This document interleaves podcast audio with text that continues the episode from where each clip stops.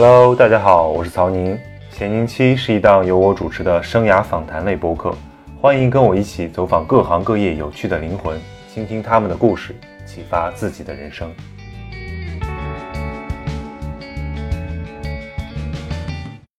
谁说人过了三十岁就一定要安定下来？谁说女性一定要有家庭才完整？谁说干一行就得爱一行？谁说不务正业不能成为一种正业？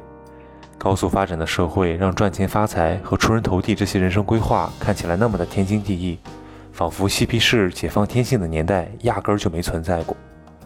此刻或忙碌或彷徨的你，可曾想过，还有另一种人生的可能呢？今天我们的嘉宾是我的好朋友黄可飞。我和可飞姐在上海相识多年，后来我们都远离了自己熟悉的一切，去了一个陌生的城市。我毕业后南下广州做了记者。他重新做回文艺青年，开始北漂。他做过很多在常人看来脑子瓦特了的选择，比如读了博士又去做职场小白，再比如闲置上海的房子去北京租房住。最神奇的是，他至少体验了八九种不同的职业和状态，包括项目经理、记者、博士、高校教师、策展人、创业项目负责人、导游、翻译、编辑等等，以至于在某次面试后被评价为。无职业规划就业者，宛如一个精神上的吉普赛人，过着一种永不安定的人生。但当我们摆脱成见，重新审视，他又是一个俨然把自己的生活过成艺术品的人。在他看来，唯有这样才能对抗无处不在的社会规训。理想的人生，工作即娱乐，娱乐即生活。这是两个悲观主义者熬成的心灵鸡汤，是一个游荡者和一个边缘人的对话。其实我刚刚认识你的时候，你是马上要博士毕业了，对对对对对。然后你一五年就要毕业。对，然后我，然后你当时就要去学校做老师，所以我当时以为你是就是正常的搞搞学术研究，对，然后去教课，但没想到后来 其实不是，以前从来没有接触过，就进复旦之前就只是一个很普通的，可能是白领嘛。但我也做记者，对，我也做记者，所以我才会说想回到这个。但是这样说可能，所以你其实学的也不是传媒，为什么当时你去做记者？我本科的时候学的是服装设计，然后毕业之后去了一个服装的公司，它是外贸型的公司，然后这个公司就是接意大利啊、欧美的一些大的订单，因为那个时候服装的外贸是非常好的，嗯，所以如果能进外贸公司，其实是当时我们那那两千年左右前后。非常好的一个职业的选择，因为就是对外可以往来，对对对，比较先看起来比较高大上。对，而且其实也有出国的机会，各种就还蛮蛮好的。当时那个选，但是后来我发现，其实我觉得我可能是有一点那个逃避吧。我觉得那个工作就是，呃，就是比较固定，每个模式都是一样，无非就是比如说老外拿了一个订单过来，他会先让你做样衣，我其实是负责样衣的部分，我要把这个样衣做好。之后他们就可以把这个订单下下来，就感觉每年的工作其实是一样的，只不过就换一些款式。而且我们会加班，嗯，就我我是一个特别可能不喜欢加班的人，但除非这件事情是我非常非常喜欢，我自己可能会废寝忘食的去做。但是如果只是一份工作，你你让我没有生活的话，所以我就这种这份工作做的非常非常短，嗯。然后我一个非常巧合的原因是怎么呢？是我的就是我的一个同事，他的父亲。是那个当时《时事日报》社的社长，嗯，然后呢，我就觉得非常好奇，然后我就跟他一起回家玩的时候，就去报社报社参观，然后啊，我就因为这个机缘巧合，我就非常快的我就放弃了我现在的工作，而且当时他们也是一个非常新的一个报社，就是，呃，就是从那个从各个地方的新闻人才他们聚集到这样闽南这样一个非常有特点的，但是是可能是文化上面比较欠缺的一个地方做的一份。其实他们是一个创业的一个团队，我觉得也非常激励我。对。然后他当时其实他当时这个事情很有意思，他当时从复旦招了一些那个，我就好崇拜，我觉得复旦的新闻系，也就是说从那个时候我就有耳闻。对对，复旦新闻系。对对对，但是我真的没有想到，那这样算起来应该是过了十五年以后，呃，是过了两千年到两千一零年一一年啊，过了十年以后，我就真的成为了。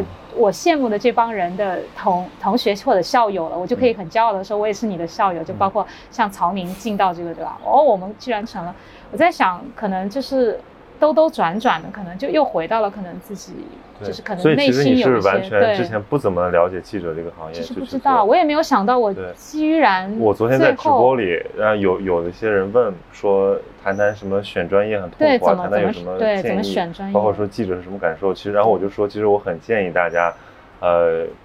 就是非常推荐媒体这个行业，嗯，因为它尤其是对年轻人来说，它可以让你快速的成长，对对对，呃，而且其实你可以一开始不用压抑自己的任何好奇心，你就去探索，然后对，因为你是记者啊，对，如果你要想在呃精深的研究，你可以再去做准备，比如说去读博士啊，或者去进入某个领域、某个行业。但是呢，我我觉得现在媒体行业一方面比较衰败嘛，另一方面其实大家都主流媒体，其实大家你可以说是主流，对，就是说年轻人的安全感很弱，他。很害怕说我在干一个跟别人不一样的事儿或者逆潮流的事儿，所以他大家都想去一些呃新兴行业，比如说前几年这个咨询外企的非常好，然后后来这个金融，后来这个互然互联网，然后包括这个什么创业啊、创投啊这些东西。人工智能。对，现在有很多涌向这个什么这个呃数据科学啊，这个人工智能啊这些领域，就我我总觉得说。选专业是个很重要的事情，但是要基于你是谁，对对，基于你自己的兴趣，你内心的热情，不要先考虑什么就业市场，不要先考虑这个，或者考虑这个这个行业有到底能够有多稳定，对对，它可能未来会给你带来什么？对，所以我觉得你就是一个做选择，你可以说是从来不考不做长远考虑的人，或者说其实是很随心所欲，非常活在当下的人。但是这个其实我觉得我的这种价值观肯定是。不能够去宣扬的一件事情，因为呃，就是从这个就业的稳定也好，或者是一个企业的成长也好，他当然是希望他的员工是一个非常稳定的、长期的。我我自己的同学当中有一个同学，他从来没有换过公司，他就过去二十年，他就只在这一家公司。但是有一天这个公司好像就结束了，那他会就不得不对他不得不去找新的工作。他本来以为他可以一辈子，因为其实也是非常大的外贸公司，但是你要知道。外贸这么好的一个一个行业，你看我们毕业的时候是最好的一个行业，我当时放弃了，但实际上现在他们就必须可能失业，甚至要转行，就会你看，所以你你其实你永远预测不到未来到底会怎么样，没有说我觉得其实没有没有不会变的东西，什么事情都是会变，没有什么永恒，特别像这样一个时代，这样一个变化，疫情大家有想到吗？没有人想到，所以今年改变了很多人的人生，我相信一定是这样子。对。那后来怎么你又去读了博士呢？啊，这个中间其实还有想想啊，还有一个，有一个我回我后来我是那其实应该是说我怎么又去读硕士了，然后读对对，我是做了报纸呃和记者这个工作之后，其实很喜欢做报纸做记者。但是我发现我闽南话听不懂，因为我其实我喜欢闽南的这样的文化，但是我一直没办法融入进去。就你无论到厦门啊或者漳州这种呃福福建这某个地方，的东西进不去。他们会给你泡茶，然后开始跟你开始开开，但是我没办法，然后我也没有对我也没有那个毅力，或者说我的语言天赋不够，我没有去学好闽南话，我就觉得我总是会隔一层，那会想念上海，所以我就。借着这个考研啊，也是因为我旁边有有朋友有同学，他们去考了，考回了学校，然后那个，因为他们是学服装的嘛，那自然而然就是会去选我们的那个中国纺织大学，那时候叫中国纺织大学，现在改成了一个像民办大学一样的东华大学。很多人都不知道，历史很悠久啊。啊，其实它是对建国之前就有，也是合并了很多其他学校。对，因为其实纺织确实是我们国家其实还蛮龙头的、蛮重点的一个企业，所以有一个。中国开头的这样一所大学来培养这样，所以你可以看，也就是说那个时候你如果能进纺织的企业，那你其实是不是也是一个国企非常稳定的一个选择？可是等到我毕业的时候，其实纺织企业也已经开始，因为上海的纺织厂全部外迁，对，所以你想我们在上海是找不到工作，的大部分人是找不到，所以我当时。就不得不去厦门了。就如果你不是上海人的话，你基本上是很难留在上海。如果你要留在上海，很多人就去做老师，或者做一个完全跟你专业。这个就是说，你与时代赛跑，你怎么跑得过他呢？对。而且尤其是在中国近三十年，这种产业不停的在升级，然后城市不停的在更新，我们总想说有一个好职业，铁饭碗。对。这种观念其实是很陈旧的观念。没错，没错。现在如果谁还宣扬说我想找一个好工作，十年不变。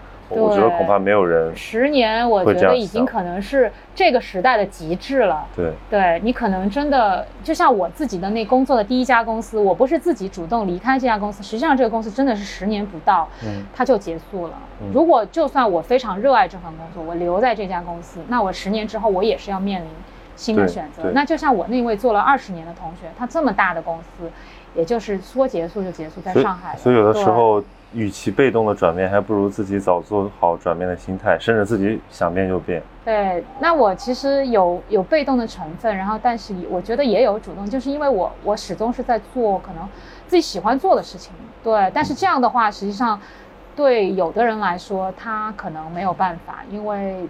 对他来说，他要去结婚，他去买房，然后要去善待父母，他要为父母做一些事情。那么他需要一个稳定的收入，他每个月要还贷，对不对？但这些东西对我来说都没有，因为我从来没有做过房奴，然后我到现在也没有结婚，也没有小孩，所以我没有任何的负担。可能这个是我可以。就有的时候我们在提倡一种呃自由的价值观的时候，总会有很多人跳出来说：“你看你们这个还是有选择的空间，你们不要站着说话不腰疼。”但我在想，其实每个人面临的选择其实是一样的，其实是空间都是自己给自己的。我觉得是。呃，为什么我们就要在多少多少岁结婚，在多少多少岁这个，对对，就稳定下来？就像我们昨天说到的那个，就是我我这个手机嘛，它的 slogan 叫 Never settle down，就是永远不要安定下来，或者说，其实它不是表面上安定下来，而是说你的心永远不要不要死掉，不要不要。全然接受一个没有变化的现状。对，就是那句话怎么说的？鸡汤文经常说，你不要总是待在你的舒适区。嗯，其实你是要，因为你如果待在舒适区，那舒适区有一天可能突然变成那个，你就你就没没有办法适应它可能外面的。那那你说你有没有这种在不停的跳出舒适区的这种不适？比如说，呃，其实我们俩认识很久嘛，然后原来就是在一直在上海，后来我来广州工作。后来柯菲姐去了北京，我居然去北京了，我自己都没有想到。他在上海已经有有房子，对，已经 settle down 了，而且住好多年了，而且朋友很多都在上海，但是他跑到北京去，所以对我从幼儿园开始的朋友，一直到博士的同学，你说多少同学都在上海，基本上都在上海。对，然后我居然，我当时听到这个消息非常惊讶，而且你是去做一个，而且你进了是这个出版行业，做做一个非常传统编辑。对我回到一个非常传统的行对，但是你知道吗，曹宁？其实当时我我不是跟你就。大概你快要离开那个学校的时候，我才拿到这个 offer 的。就你快要离校的时候，我们不是见了一次面吗？然后我有好像我有问过你，然后我呃当时我跟你讲的是，我爸爸妈妈其实是不同意我去的，所以我后来我决定去北京，我都没有告诉他们。嗯就虽然我的年纪其实已经很大了，但是爸爸妈妈还是会担心你，毕竟因为我我是一个人嘛，我没有自己的家庭，他们觉得他我永远当然是他们的女儿，对，他们还是担心。然后对，然后那个然后我去北京，我得租房子，我得各种。北漂，而且实际上这份北京工作的收入是远远低于我在上海的这份工作的收入。我最后怎么做了一个决定呢？你知道吗？其实我当时自己也在犹豫，但是各位就是可能有听到这个，你们知道吗？其实曹宁有踢了我一脚，他说不就租个房子吗？但是你要知道，那些 settle down 的人就不会去这样想问题啊，因为你在。上海有房子啊，就是他们老一辈的人说你上海有房子，对吧？你房租你解决了，你不用去跟房东打交道。可是曹宁这句话就对啊，不就是租个房子的差别吗？其他还有什么差别？北京和上海到底有多大的差别？这个就是沉沉没成本嘛。有的人他说，哎呀，我早就想变了，但要不是说我再过两年我就加薪了，或者我再过几年我可能就升职，我要退休了，或者怎么样，或者说我这个什么。这个这个摇号就摇下来了，对对对，然后说你看我房子都开始装修了，对对对，那有时候这就是温，这是一个一个温水锅啊，温水煮青蛙的那个锅啊，它在慢慢升温啊，你现在觉得还挺舒服的，等有一天你什么都下来了，你想走，你发现你再也走不掉了，嗯嗯嗯嗯嗯，啊，我当时还说过这个话，那我们那我很佩服你，不记得了，不是我们心态不一样，因为我当时跑到广州来，就是我也是一拍脑门儿。啊，我我我当时招聘的时候，我跟你讲过嘛，就是我完全没有。概念想到过说有这么个工作在等着我，因为我当时还想去咨询咨询公司嘛，啊，而且我当时申了那个呃呃这个硕士的项目，OK，然后呃包括如果媒体，我可能也首选北京或者上海，上海，对我也因为上海熟，我们所有的人都没有想到。好媒媒体多，对，一个人住在一个地方和选总归是有原因的，总归是有原因，我们会好奇，对，他为什么选择在这座城市？有的人可能就是，比如说。在大城市上学，然后回到家乡，啊，这种这种这种很常见，但是有很多人就是跳来跳去，像你这样的啊，蹦来蹦去，所以我们也会很好奇，对他不觉得累吗？他，你比如说，如果我二十二岁毕业，我选择去一个新城市，大家觉得没什么，你们年轻，但如果你，对吧？你已经做过好多份工作了，你已经在一个地方安定下来了，并且你已经拿到博士学位了，嗯，对你，你，你还有这个勇气去变，其实这个是让很多人觉得意外的。其实，其实好像听上去我好像是。非常轻松自如的在切换一些身份，但是实际上里面是有，当然有主动的成分，也有成分被动的成分。对，比如说当时我其实那个有一个进大学的机会，我其实很也很想做大学老师，我也其实有有有有这个能力做大学老师，但是后来各种各样的原因吧，然后那个就没有过，没有过，我就只好另外找工作，但我也没有着急去找工作，其实我还 gap 了两三年，其实就自由职业。了两三年，我其实当时也在想，我到底要做什么，然后我就去尝试，其实中间还有尝试去做点，可能我以前没有做过的事情，比如说去。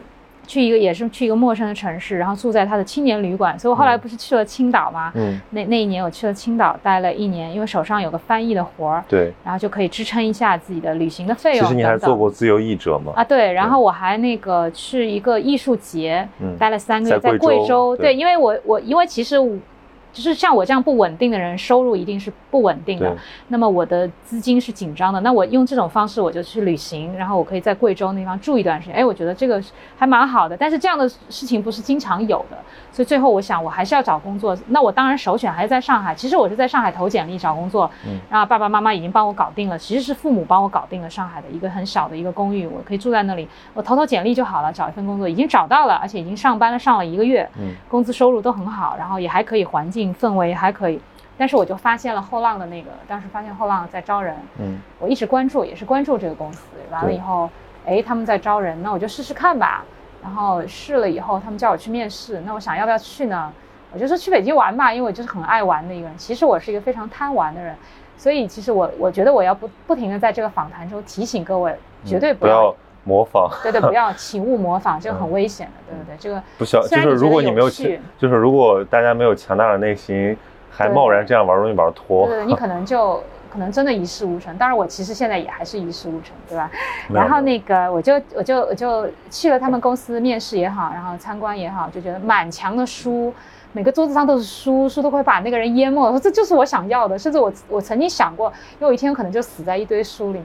这个时候很想，我我我说句得得罪人的话，就是我采访过那么多人，包括很多这个 所谓的功成名就的老人家，这他然后你说这个一事无成，那成的到底是什么呢？那中国人讲这个立言、立德、立功，那有很多人，他比如说他他他是从领导岗位上退下来的，或者他写了多少多少书，他搞了多少多少这个亿的工程。然后，反正这些都是我们可以看啊，包括他有多少学生，他是什么什么尊受人尊敬的，可量化的，对，就是都是可量化的，可以量化的。然后呢，我们一边一般去做访谈呢，我们就得去了解啊，然后听他讲他这些经历。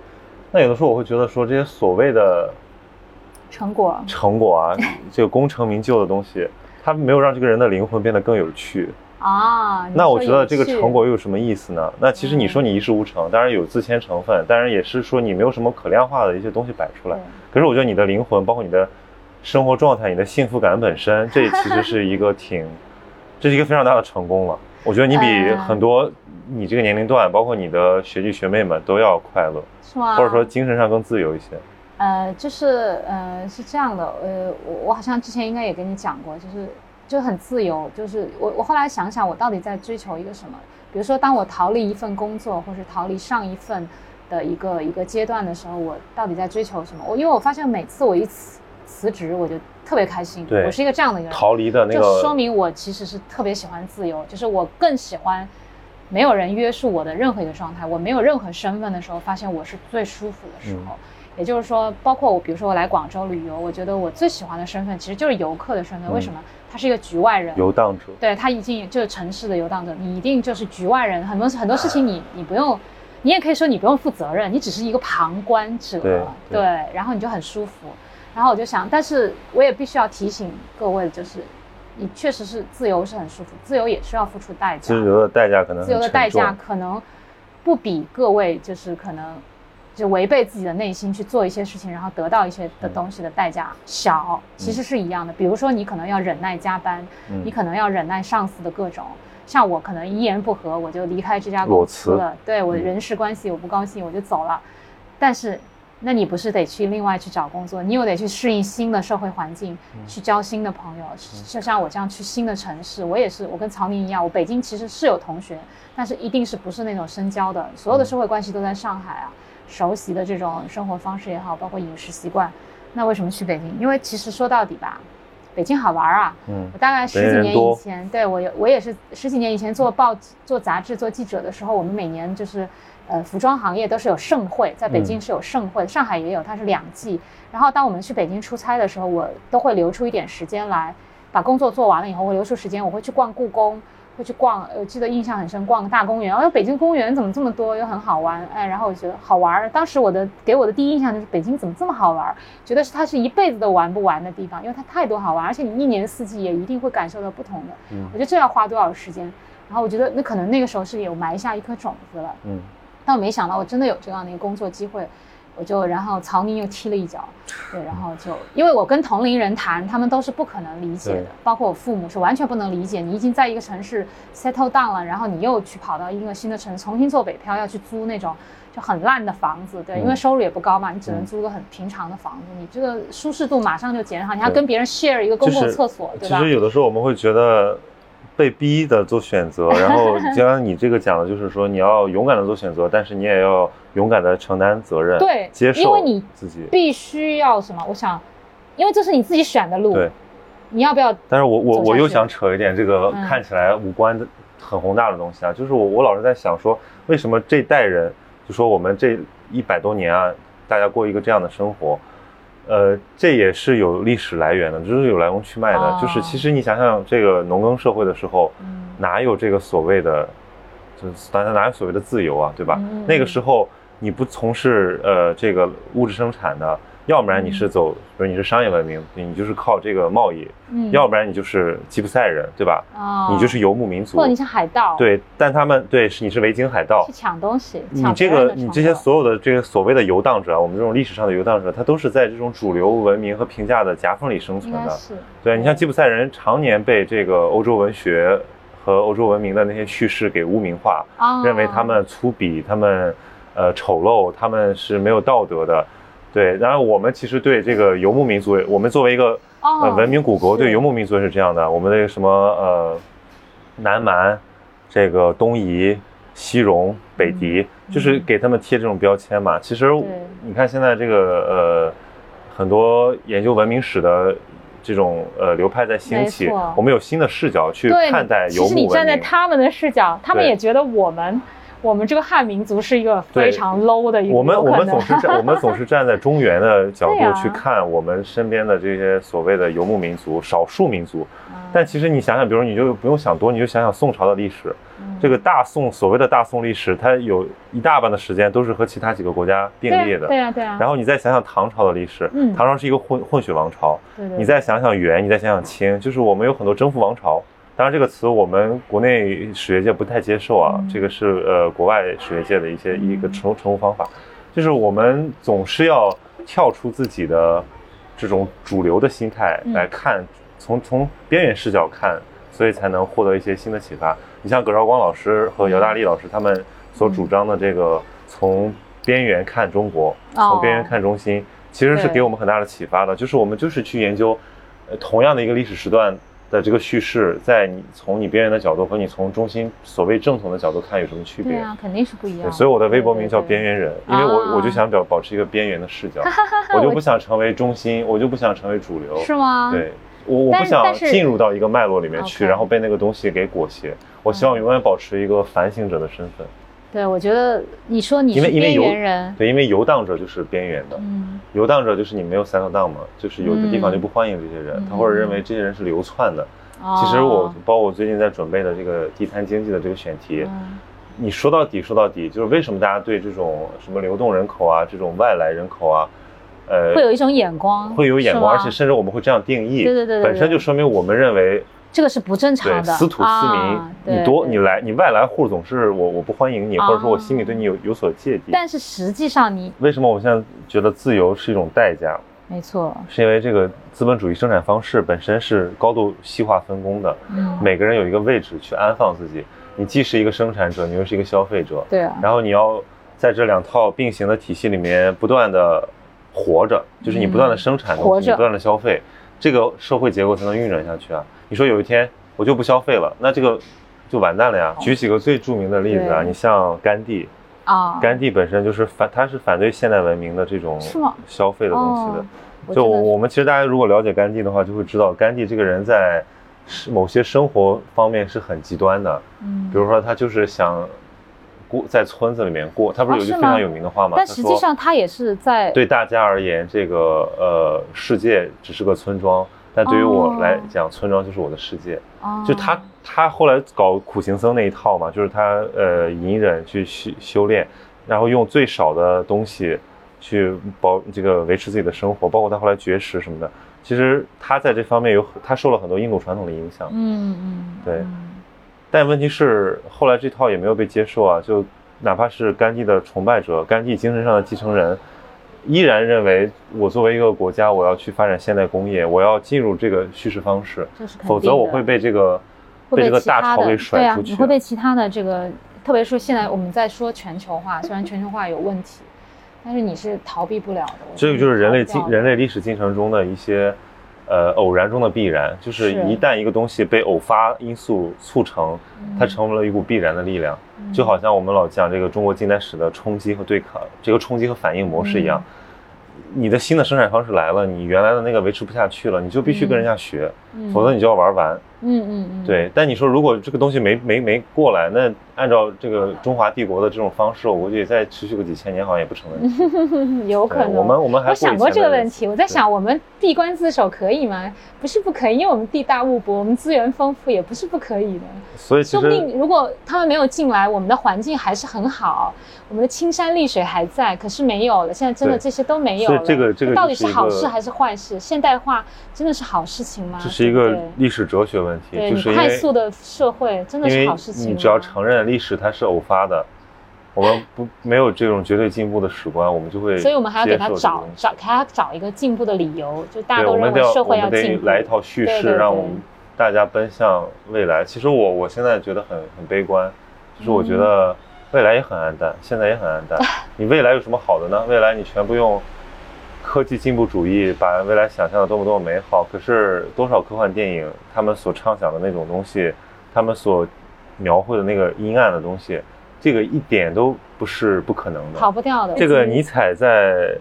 呃，十九世纪末二十世纪初看到了、感受到了那种东西，他其实已经预见到了啊，他已经预见到，没错没错，我觉得就这个东西，你我们现在看起来还挺好了，但是它里面有巨大的紧张和不安。我觉得是，实际上我们有一点，我我的感觉就是你现在的中产阶级面临的问题，实际上就是上个世纪，呃六七十年代、七八十年代已经是欧美的中产阶级，就是全部已经就是玩也玩过的，或者是痛苦也都痛苦了，然后我们还要再去痛苦一遍吗？我就在想这个问题，好像其他学者也谈到过，就是。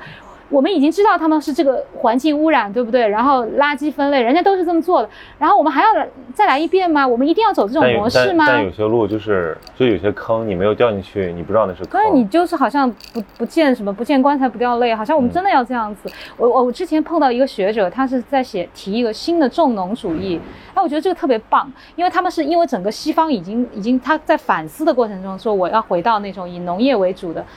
其实后来他给我看到这个书稿之后，因为这本书还没有进中文版嘛，因为我们在做一些引进选题的时候，他给我看，然后给了我们出版社的同事看。他那个同事说，虽然这个 idea 是非常好的，但是不适合我们当前中国的国情。可是我就在想，难道我们真的是要？一步一步走，他们西方每个人都走过的路，然后我们再重新回到其实我们最擅长的事情。我们是个农业大国，其实那个是，当然我们就可能就跟今天话题扯远了。但是其实你这也是像一个人生的选择。其实可能你真的一不小心，你又回到你的原点。我感觉我的我的人生理想就是能把这个大的图景看透一点，然后自己的小生小生命也过得好一点就行了。就是那个马一浮有一句话叫“以识乾坤大，犹怜草木青”。你见过大世面了，你你你不管研究历史也好，还是你搞这个哲学也好，就是你大概知道会怎么样了，大概知道，已经看过这个千年的变迁了，你已经预感到一些东西的来，山雨欲来了，但是你依然，就是说我们不不要做一个完全的悲观和厌世主义者。你还能去？当然，当然。对，油莲草木青，你还能热情的拥抱生活。对，就是你的微观上。对，刚才我我有讲说我们两个同悲观主义者，但是其实，在我觉得曹宁和我，其实我们在细节上，我们还是我们是很乐观、很积极，我们会去主动的去 push 一些事情的。我觉得这个还是很重要的。嗯。就是你你你知道自己个人的力量其实是很微小的，你会觉得很悲观，觉得自己很无力，但是。就日拱一卒嘛，对，你扫一下自己的门前雪，还是可以做到的，对不对？你不要觉得这片雪那片瓦跟自己没关系。所以可能就是比如说这个呃，读文科就喜欢喜欢文艺和这个呃人文的这些人，像我们这种人，他可能会比稍微在这个方面比较敏感一点，会敏感，就会容易受伤。我觉得是，或者说很脆弱，很脆弱，对，很脆弱。但是问题是你这个你的预见可能是正确的，没错没错。但是如果你就因此就被垮掉了。嗯，你的预期就垮掉了，那，那你也救不了自己。哦，对对对，行动才能救自己啊。没错没错，我觉得。所以就是日拱一卒，做点事情。对对对，就是行动嘛。我我现在就是这样的，就是我有一个什么想法，赶紧去做。对，因为我已经四十多岁了嘛，我不像你可能二十几岁，也许你还可以去再等等，各种各种去试一下，就像品尝各种口味去尝一下。但我觉得我的。时间也好，或者怎么样的，我觉得如果这件事情让我会有不舒适的感觉，我会立马去去赶紧的做一个选择。所以我现在是一个行动派。其实因为我觉得，呃，当然说星座好像有点有点有点玄乎了，但是天秤座的人真的是有的时候就就是会纠结纠结，然后犹豫不定，无法做选择。但是我现在是这样的，我就会非常，我觉得 follow your heart 是很重要的，就是当下很舒服，那你就。享受当下啊！对，我们还要讲到享受当下，当下这个事情，就是你固然是有非常大的梦想，然后但是你你的当下你是不是享受的？你这份工作你不喜欢，但是我觉得如果你在这份工作中能够成长，能够学到经验等等等等的，哎，我觉得这个也是你可以有收获的东西。就像你你你说你可能从来没有想过要来广州，但是可能这种意外的一个选择，其实可能真的就是一个非常适合你的一个选择。但是你也有一个阶段肯定是这种非常。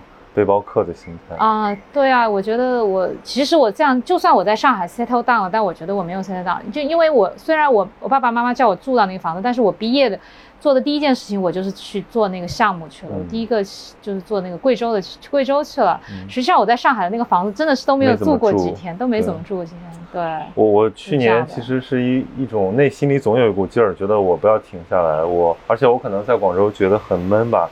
我就去，不要去上海，去北京，然后回家，然后我还跑好多地方。去年我我那天数了一下，我去了十个国家。天哪！然后然后我现在觉得很很幸福，就是我我一时半会儿不想出国了。我没有去过，我都没有去过那么多地方。我现在我现在不用出国了啊！你都已经去过了，而且你现在想出去也出不了，所以你所以我会你是赶了一个茬，你是有预见吗？没有预见。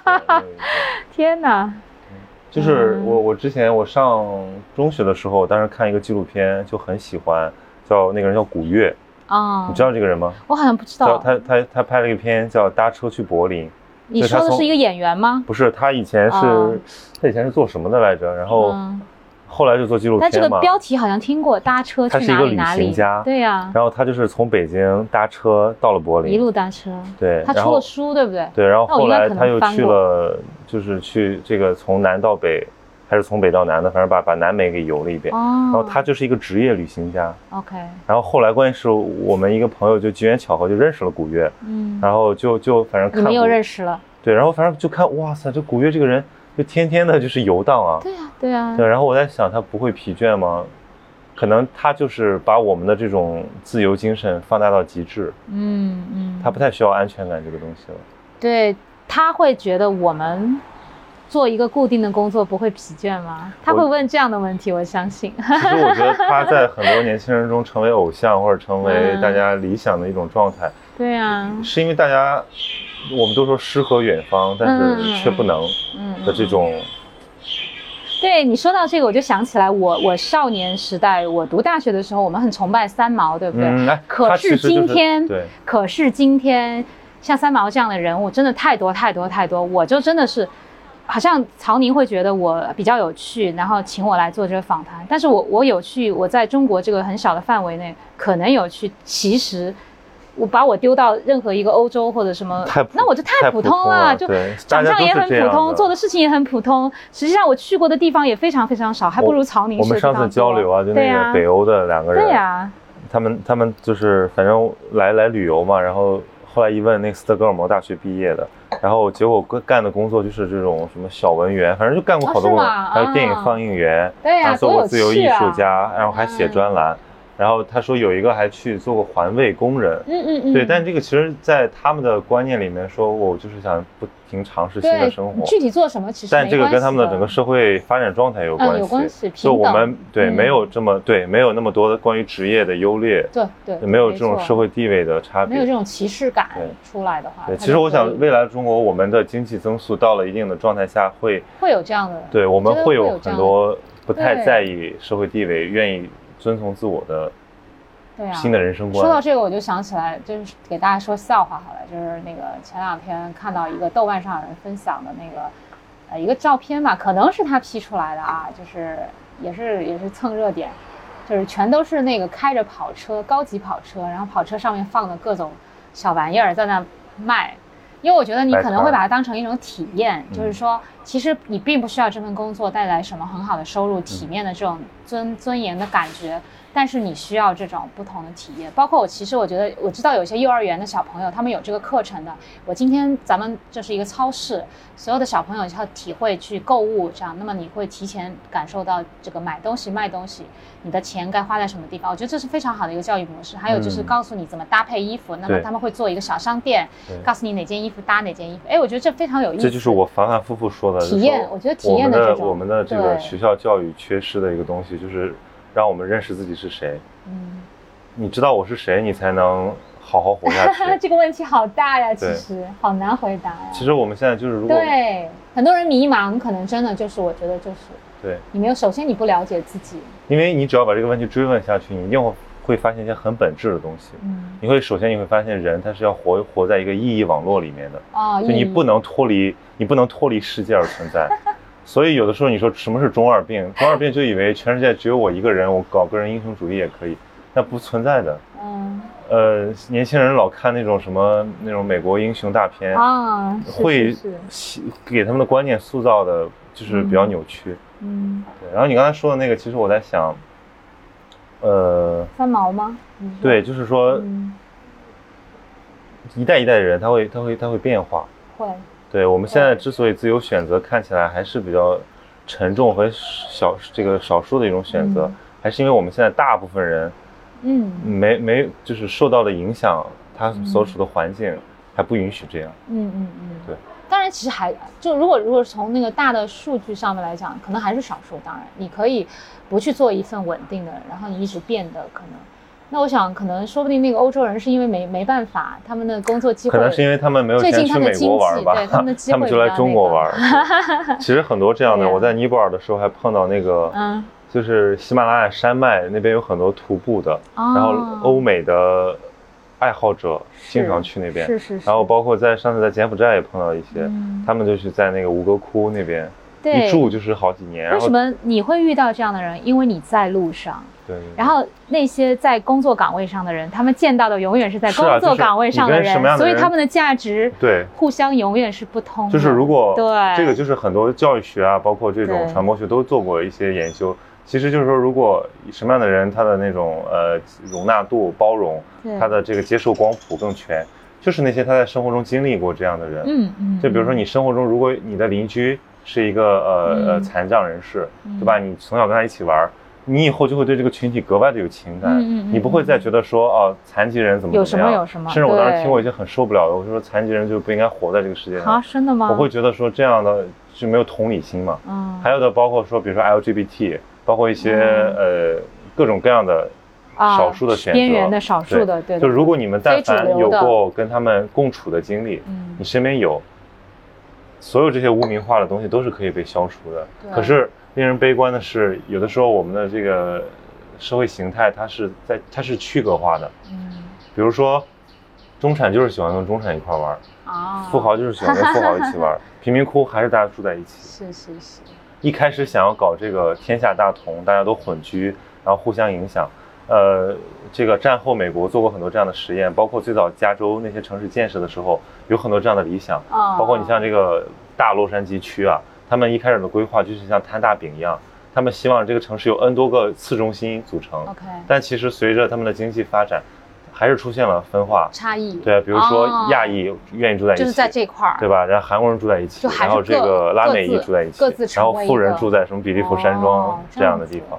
对，然后亚裔里面还分台湾亚裔啊，香港对吧？对吧？就是就因为因为台湾人先去硅谷发发起来，对对。后来呢，这个很多大陆的人过去了，然后他们又觉得说，哎，你们跟我们也不完全是一帮的，我们要住的更好一点儿啊，是是是，就是这个是一个天然的东西，好像是，嗯，城市都是这样的，那就是人以群分嘛，就是还是这个意思。我就总说，怎么能保持一个心态？一个人他可以，你不管他有多少身家。或者说他就是一个流浪汉，嗯，但是他在精神上能够，嗯，自由，能够包容，那其实是最最重要的。我觉得这个非常重要。对，我们见过多少这个富人，其实目光非常短浅。啊，是吗？对，因为 我觉得财富这个东西在当下中国还是一个，呃。很能刺痛到大家的东西。会，有的时候我们觉得说这个身家，某种程度上来讲是评价的一些根本性指标。就说有的人活得很爽，有的人活得很累，但是他们身家都多少，那都 OK。但是如果有个人活得很爽，没有身家，然后大家就会说了，对啊，你看你就是放弃了，就就把他那个丢在一边。对，什么时候我们 能用一种文化和精神上的指标作为对这个人的？主要评价标准，对，那就是一个比较理想的状态。对对对，以他的贡献，以他的这个德行，对对，这个其实就就说一点，就是年轻人，包括他的择偶标准，他找工作的标准，对啊，就是你你是要看这个收入来决定你要不要做这份工作，还是你看对方你的要选择男朋友或者女朋友的家境如何，还是等等等等，就是我们会有一些标准，但是。可能每个人想法是不一样的，嗯，但是也也也也也会也会。我觉得说到底，为什么会这样呢？还是说白了是这个环境给我们一些影响，就是 我们总觉得什么东西都是要量化、要可见。对呀，对呀。对，但其实恰恰有很多力量它是不可见的。比如说，我这个就话题就是要聊到你最喜欢的艺术。哦。你自己说你是一个这个 art lover，对吧？对对。就是爱好者。爱好者或者说叫艺术的情人，就是你一直 受艺术的影响。然后我包括为什么有的。刚接触你的人可能会觉得你是个自由艺术家，因为你的朋友圈也好，你自己的行为方式也好，包括你做一些行为艺术的东西，就让大家觉得说你已经被艺术解放了。我觉得。我记得蔡元培先生说过一句话，就是用艺术带宗教嘛。我当时美育在带哦，美育，sorry，呃，我当时读到这句话的时候，我的想法是什么？因为我比如说我每次去看艺术展，无论是什么样的，是那种最古典的博物馆的艺术展好，还是当代艺术展，每次我走进去，我就觉得我整个人就就有一种感觉不一样，就就进到那个环境，首先那个环境也好，或者怎样，然后看到一些作品。虽然其实我也是一个半路半路开始去去去接触艺术的一个人，我不是从从小就接触的，和那些真正的艺术家差得很远。但是我们的感受，我觉得就是，哎，我觉得那个是可以让我整个放松。我觉得那种给我的感觉，可能就很像宗教给人的感觉。但实际上，呃，前两天就是看陈丹青老师的那个，就是关于中世纪壁画的那个呃一个演讲，就是局部那个纪录片，大家其实可以去看看，就很喜欢。然后他那个，他其实里面有提到，就是因为最早的时候是宗教是和艺术是紧密相连的，因为宗教它是有委托的项目，那么所有的这些东西是通过对通过这样的一个宗教的环境去传递，那后来才慢慢可能脱离到宗教的这种影响，但是你会看到它是神圣的，就是艺术的力量和宗教的力量，那时候你是分不清的，你到底是因为被那个艺术所震撼，还是说被那个宗教的那种。给你的这种信仰，但是视觉这些东西，我觉得是还是蛮，就是我我个人是非常喜欢，就是这个视觉也好，或者是这种艺术带给你的这种感觉啊。你一旦喜欢了这个东西，就像就像鸦片一样，一旦喜欢了，真的你就你就你就觉得其他的东西都不重要了，它就是它就有生命了，它像一颗种子一样，其他东西都一点都不重要了。对，但是我想多说一个，就是我们有很多艺术爱好者，包括我自己，我也认为自己是个艺术爱好者，可是我。因为我的性格的关系，我就总觉得我和现在的这种景观化的、消费化的艺术有点距离，觉得有点隔。对，因为因为我们活在一个消费社会，我们的艺术也不可避免的被消费化。嗯，就是你刚才说到这些展啊什么，我其实我我当时第一反应是说，其实真正那种能够感染到你的东西是少数的，对对，有很多东西其实是在，呃，制造艺术消费欲望。哦，没错没错，嗯，因为现在艺术跟商业怎么讲？艺术其实被商业给。有有所污染，我这个词可能用的有点重，但是艺术家也要活。但是其实没有办法，因为对艺术家也要活因为因为艺术是无形的东西。刚才你说到这个艺术跟金钱、跟宗教的关系，包括还有艺术跟权力的关系。就比如大家其实就看那个美第奇家族的这个历史就知道了。美第奇家族在佛罗伦萨的历史上，他们对政治的影响，他们对这个文艺复兴时期艺术的影响，就无以复加。对。对，但是问题是，这是他们的初衷吗？或者说他们是纯艺术吗？也不是的。嗯，那我们现在说，哎，商业对艺术怎么怎么样？包括我们当时在那个，就是跟一个古根海姆那个美术馆的策展人聊到说这些，就艺术品拍卖的一些话题。就是觉得很搞笑。就有的时候这个东西完全不是在搞艺术，完全是在搞搞营销，或者说完全是在呃做产品的那种思维来做包装艺术家。包括现在很多那个，我听他的画廊的朋友跟我说，制造他们去买，他们去买画，买一些年轻画家的画，说现在我们不仅要去当一个收藏家，我们还要去当一个经纪人，因为你买了，比如说亦菲啊，我们说陈亦菲，我们一个好朋友，他的画很好。假设你现在柯菲姐你要去捧红亦菲，对吧？你买了三十幅一陈亦菲的画，然后。你在当他的经纪人，你把他十年之内捧成国内青年画家中的一线，你这些画会迅速升值，然后你们就成为一个利益共同体。对，有这这种模式非常多。其实一直都有，真的一直都有。我有，而且我觉得。美国人是把这个艺术跟商业结合的是最好的一个，因为以前的模式不是这样，以前是赞助人嘛，赞助人就美第奇家族他是赞助人，那么他养着这帮艺术家，那么其实当然他是为这个家族服务的，我这个家族哪个地方哪个场景需要这件作品，或者是我的墓地需要有人帮我做一个墓碑等等等，我需要有人帮我雕个像，帮我画一幅画流传给后代，它是有目的性的。对，但是现在的整个模式是不一样的。那美国这样一个就非常重商的一个这样的一个国家。他把整个艺术的市场，他是其实有一点那个，当然可能我谈就有一点班门弄斧了，因为实际上我相信可能就是更你可以请到更专业的人，可以去谈一下，真的跟艺术有关的这个市场。就我的观点是说，艺术也好，呃，包括文学也好，现在会有一种观点是说，我们要为了艺术而艺术，为了文学而文学。其实因为我是这个社科背景嘛，我我其实。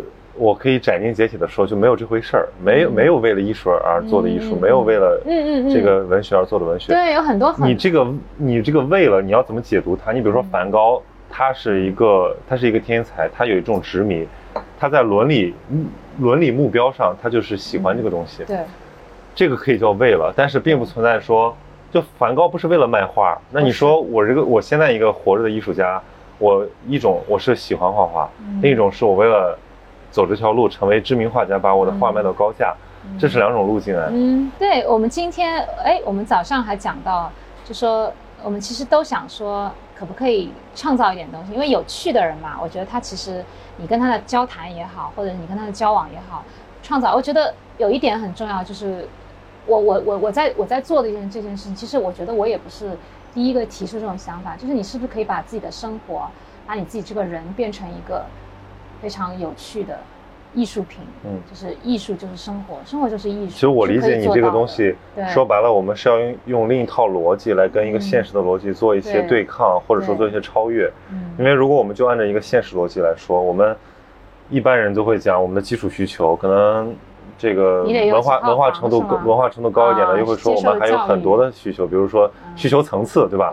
我们有有社交需求，有尊重需求，有爱的需求，有精神需求，有自我实现需求。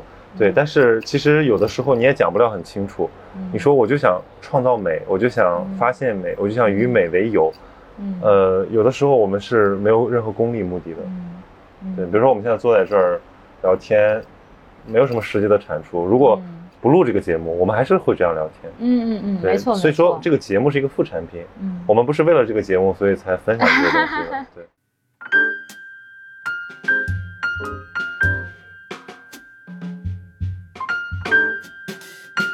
中国社会的这个群体界限啊，就是我们我老用这个词儿，因为我觉得这个词儿太有效了。就是我们很多社会问题或者说特殊的文化现象，你说到最后是什么不同？就是群体界限的不同。OK，就是我们和所谓的社会集体之间的界限怎么划分？嗯，你看你你你在北北京，你你们单位本身就有点胡同的感觉，对吧？然后上海弄堂你也知道是什么样子，里弄就是其实大家是杂杂居的，实际上是。然后而且包括中国人传统的生活方式本身就是聚居的，家族的、宗族的、区域的。就是其实大家是连成片的，然后这种人和人的社会关系网络非常密集的。嗯，那如果我们贸然的就把大家变成这种，嗯，像美国这种科布西耶的那种，呃，单元化的这个区隔化的写字楼啊，各种，对中国人来讲功能化分的那么细，所以有一种衰落的美感。就是我包括前几期我们做了那个 在上海搞那个城市考古那哥们儿，他其实就在做这个东西。其实他不仅仅是去看老建筑怎么样。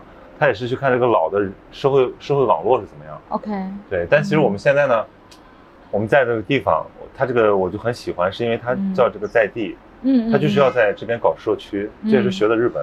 哦，是吗？就是你比如说东山口整个这一片，这一片有好多居民，对吧？有好多学校，有好多餐馆，然后有很多这种小的咖啡厅、书店，这种呃小的。呃，卖卖服装，这个地方很棒。对，东山口。关键是这个地方为什么它有活力呢？是因为它有人住，就是这边有真实的居民。对，居民。为什么田子坊不行？为什么田子坊虽然最后就变成一个游客打卡点？对，因为它被重新建构了。对。老居民都被迁走了。对。然后这个地方，呃，包括这些所有的像平遥古城、丽江古城，最后大家觉得有点乏味，有点千篇一律。包括南锣鼓巷，这个每个城市都有那么几条街，什么宽窄巷子。大家觉得乏味，是因为这个地方不是它本来的那种活力，而是你重新建构的，对，是商业消费的活力。对对对，它已经它已经变成了一个什么？我觉得变成了一个死掉的东西了。就就如果大家都变成一样了，那它就是很死板的一个东西，就没有意思。所以还需要再升级。就是田子坊的成功在于。他还没有把那个地方摧毁。如果他当时把那个地方摧毁，建了新的东西，那他就毫无特色。好在当时他把那个地方留下来了，然后他只不过在内部做了改造。嗯，但是这个还不够。我们我看这个欧洲现在最新的那些那个呃城市规划的思潮，都是说在地，就是就是跟本地的结合，你就改造它。对对对对对。比如说你觉得它可能有一点违章建筑，或者是说超出什么范围，但是你可以给它。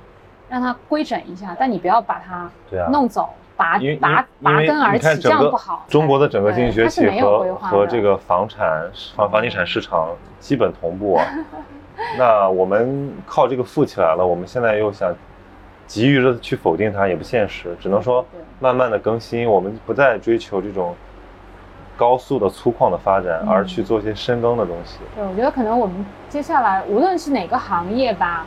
就是我做过的服装行业也好，包括我们现在做，我现在在做的图书的行业，我觉得可能大家都是会会往细分化的。就像之前大家玩微博、玩微信或者玩什么打玩抖音什么，呃，大家会看很热闹。但是我相信之后会很细化，就是因为人也不一样嘛。可能啊，有一些是明星。那天我还跟另外一个朋友讨论，就是所有的社交媒体，我们在思考这个问题。所有的那个，比如说明星吃瓜类的，这是一种。还有就是像就是就是你就是我们普通人自己玩的这样一群，我我也许我对明星真的没有兴趣，那我为什么要去玩微博？因为微博上全是这种热搜的话题，已经不适合可能现在的两千后或者像我们家小侄女，她就不玩微博啊，但她会玩，她会玩一些别别的东西，然后她会去玩配音。那么玩配音的人，他们会有一个自己的这样一个，那我觉得就是虚拟空间的一个一个这样的一个打造。我们又说一些不切实际的话，就是这个理想的社会形态。我们在可以想见的，嗯，范围内，去谋谋划我们的理想社会形态，应该是大家有基础的公民素质和公共道德意识，对，然后有基础的素养之后，其实变成一个自由多元的、包容的。对，你可以包容，包容很重要。对，就比如说我在日本。最受震撼的几个瞬间之一，就是我去他们的书店，发现他们的纸质刊物非常之多，非常丰富。对他们大概有，对他们大概有一一整个地下，大概有几十个书架，对各种各样的刊物。且每一个就是每一个，我相信每一个人都能找到属于自己的那一本杂志，你知道吗？运动的分很多种，然后这个就给男性看，给青年男性，给中年男性，给老年男性，然后女性就更不用说了，服装的、美食的、成熟的、时尚的。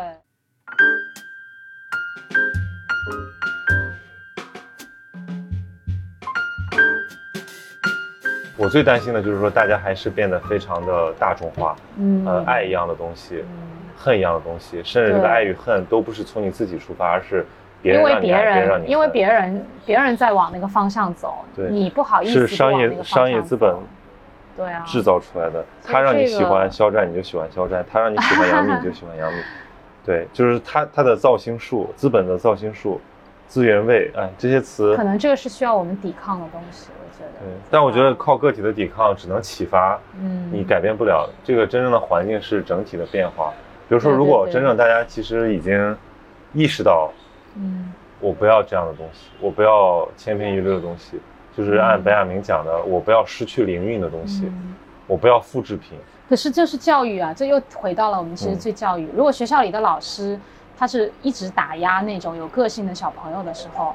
对，那我们就会养成一种，我觉得我小时候就是这样的，我们会养成就我们只听老师的话，是啊，老师说的才是对的。我那不是给你违看，给你看那个钟美美吗？是啊，我觉得是这种，你你说那个他的这个刻画出来的那个老师让我们感同身受，但是又有点觉得好市侩，好小市民，感觉不像。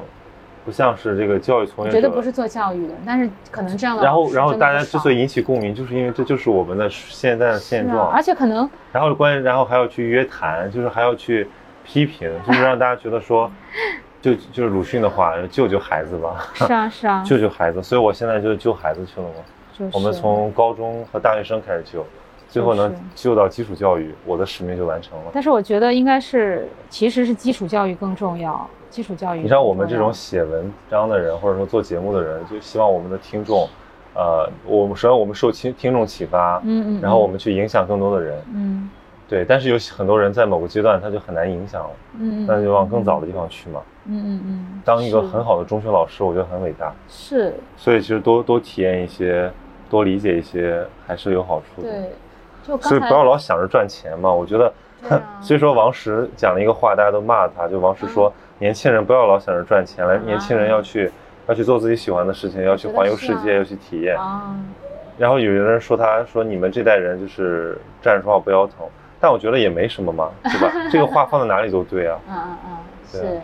你有很多很多人就说，嗯，我要存了多少多少钱，或者是等我这份那个工作呃稳定下来，我再去做我喜欢做的事情。那我觉得我就很担心你是不是。就像你刚才说的，可能他就真的没有机会去做这个事情了，就这样的。然后那个刚才我们也讲到，你说因为因为王石是一个成功的人是吧，对，成功人说这个话，对，大家首先对很多人还是愿意听，然后有人会酸。但如果是一个所谓的这个不成功的人，或者所谓这个 loser 来讲这个话，那大家就会一边倒的觉得说你有什么资格？对对对。这就是咱们需要进步的地方。对对对，但是我觉得就是说，其实我我刚才其实还想到一点，就是你有讲到什么世界大同这个东西，我觉得，哎，说不定有一天会会有可能会实现。就虽然我们是有很大的差异，但是我们互相都开始尊重对方的选择的时候，这个时候。这就是可能就是理想会比较接近，就是可能我觉得，比如说现在你们是九五后嘛，曹宁是九五后，比如像我们家小朋友是零零后，然后再再再接下来几代人，因为他们可能会有机会去到各个全世界各个地方，因为你已经接触到很多人。最后那种世界公民的身份可能就会更强调，就是说我会弱化我是属于中国人还是我是属于美国人，或者我是香港人我还是台湾人，这个其实这个不重要。就是如果我们是有共同意识的，为什么你会在那些场合遇到跟你一样的人？你们是来自哪个国家重要吗？这个已经不重要，或者你们抱有什么不同的观点？可是你们你们就是在做同样的事情，你们可以 share。当你们的语言没有问题的时候，你就可以 share 很多的那个。分享很多的思想和观点，对不对？后面我会做一个，可能会一个世界公民的东西对，我我要做一个世界公民专题啊，就是去找这些跟我这样想的人。对，你可以说你是边缘人，但我可以说你就是世界公民，因为。任何的国家已经不会成为你的障碍，当语言也不成为你的障碍的时候，其实你就是一个全世界都是属于你的，你也是属于全世界的这样一个世界，这才叫世界公民。我觉得，所以最后就用那个，我这个倒是我非常乐观，很有可能实现的。对对对，对，嗯，我们还要相信。我们要做时间的朋友嘛，对吧？虽然我们要什么在与时间为敌，那个是对抗性的，但是其实本质上我们只能期待时间改变，然后我们自己成为时间的参与者。我们不要蹉跎时光。对。然后最后我就想说到这个话题就我们就 ending 了，就说到惠特曼的一句诗，就是叫“做世界的水手，奔赴所有港口”。哇，这句话好喜欢。